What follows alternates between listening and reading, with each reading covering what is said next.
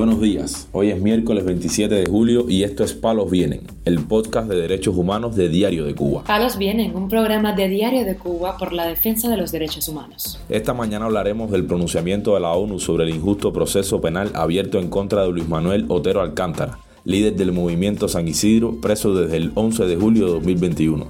También comentaremos sobre la ola de arrestos desplegada por el régimen contra los manifestantes que protestaron el pasado 15 de julio en el malecón de Baracoa.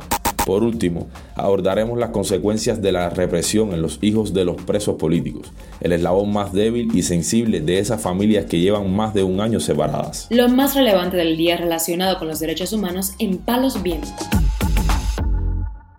La ONU increpó nuevamente al gobierno cubano sobre las sistemáticas violaciones cometidas contra el artista y líder del movimiento San Isidro, Luis Manuel Otero Alcántara, a través de una carta emitida el 23 de mayo y publicada este lunes. La misiva reclama la atención urgente del régimen en relación con la detención continua del defensor de derechos humanos. La ONU señala que el MSI es un movimiento artístico social creado en 2018 para proteger la libertad de expresión artística en Cuba. La ONU enfatiza que esta es la segunda vez que expresa su preocupación por el caso del opositor cubano, siendo enviada el 13 de octubre de 2021 una primera comunicación que no fue respondida. La misiva plantea que Otero Alcántara estaría siendo perseguido por su legítima labor en defensa de derechos humanos, como la libertad de expresión artística y la libertad de opinión. Al final de la carta, la ONU exigió al gobierno cubano cualquier información sobre las violaciones señaladas, que incumplen los acuerdos de derechos humanos que Cuba ha suscrito. Por otra parte, la cónsul del régimen cubano en Galicia, España, Yaima Martínez Millán, agredió a la ciudadana española identificada como Vania CG y le arrebató su celular frente a un busto de José Martí. La víctima relató en Facebook que al momento de la agresión filmaba a la exiliada cubana Habana de la Torre mientras exigía patria y vida y le ponía flores al apóstol de Cuba. No defienda lo indefendible. Hemos llamado a la policía, la policía de Santiago ya está de camino. Hemos llamado porque a mí físicamente yo nunca he tenido ningún tipo de conflicto con nadie. Muy bien. En mi vida me he pegado con nadie. Santiago de Compostela por agresiva. Me ha agredido físicamente. Tengo aquí una prueba. Yo nunca en mi vida me he peleado con nadie. Nunca he tenido ninguna acción violenta ni brutal con nadie. La agraviada recibió la atención médica correspondiente y denunció lo sucedido ante la policía. La funcionaria cubana no ha dado su versión de los hechos. En otro orden de información, la policía política del régimen ya ha detenido a 26 personas que protestaron en Baracoa el pasado 15 de julio en contra de los apagones, según informó a Radio Televisión Martí el periodista independiente Joel Acosta Gómez. Al menos ocho cumplen una medida cautelar de prisión preventiva en la cárcel provincial combinado sur de Guantánamo, a la espera de juicio por varios delitos. Se les acusa de incitación a delinquir y desorden público. Acosta Gómez explica que la policía ha citado poco a poco a todos los que han identificado en los videos de las protestas y como no hay capacidad para recluirlos a todos en Baracoa, los trasladan hacia otros sitios de la provincia. Continuamos con el caso del preso político del 11J Michael Puig Bergoya, quien se encuentra muy enfermo en la cárcel de Ahuica, en la provincia de Matanzas, según denuncia su esposa Saily Núñez Pérez. Donde lleva alrededor de dos semanas muy enfermo, con especie de unos estafilococos en la piel que le están supurando.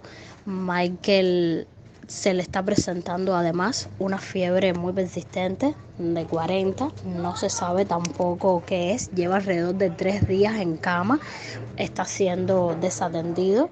Responsabilizo a todas las personas por toda esta situación que él está pasando, además de que es hipertenso y diabético. Puig Bergoya cumple una condena conjunta de 22 años de prisión y le fue negada cualquier posibilidad de apelación. Tiene 40 años y dos hijos pequeños que lo vieron irse de casa esposado el 12 de julio de 2021. Palos viene. Precisamente con eso continuamos, con las consecuencias de la represión del gobierno en los hijos de los presos del 11J. La esposa del manifestante herido frente a su familia, Daniel Jover Cárdenas, explica que la niña vive traumada y no puede ver a un policía. Desde Cárdenas, en Matanzas, Marbelis Vázquez Hernández no encuentra consuelo desde que un tribunal del régimen le negara el recurso de apelación a su esposo. Daniel Joel Cárdenas cumple una condena de 15 años por los supuestos delitos de desorden público y atentado. Su violento arresto ocurrió tres días después de las protestas cuando las tropas especiales asaltaron su casa.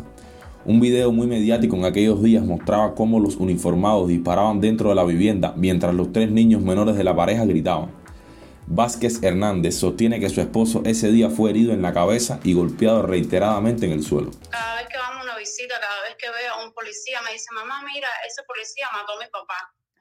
Eh, eh, y yo yo trato de cambiarle el tema, de, decirle otras cosas. No, mamá, mira, tu papá no está muerto, tu papá está en una escuela. Y me dice, no, a él le dieron un tiro. Mi papá le dieron un tiro en la cabeza. A raíz de esos sucesos, la madre debió irse de la casa con los niños, según le recomendó una psicóloga. Eh, ellos están muy afectados, totalmente afectados. Y ahora le ha dado por decirme cada vez que, que porque, porque, su papá no quiere vivir con ellos. Me dejan sin palabras, con un nudo de la garganta, que, que no tengo palabras para responderle. No tengo. Porque son 15 años, y justamente. Y me pregunto, entonces, ¿dónde está pagando todo el que hizo el daño en mi casa? Todo el que le hizo el daño a mis hijos, ¿quién lo va a pagar? El hijo de otro preso político del 11J, Samuel Pupo Martínez, le ha escrito otra carta a su padre por su cumpleaños. El adolescente de 13 años se resista a esperar los 7 años de condena que lo separan de su progenitor.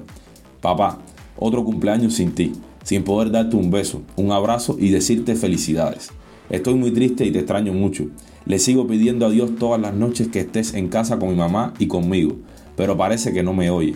Creo que se lo estoy pidiendo muy bajito. Ya estoy de vacaciones, casi nunca hay corriente y me aburro mucho escribió el niño en la misiva difundida en Facebook por su madre Yuneisi Santana González. Palos Vienen, un programa de Diario de Cuba por la defensa de los derechos humanos. Muchas gracias por acompañarnos este miércoles en Palos Vienen, el podcast de derechos humanos de Diario de Cuba. Pueden escucharnos en DDC Radio y SoundCloud. Yo soy Alfredo Herrera Sánchez y mañana regresaremos con más información.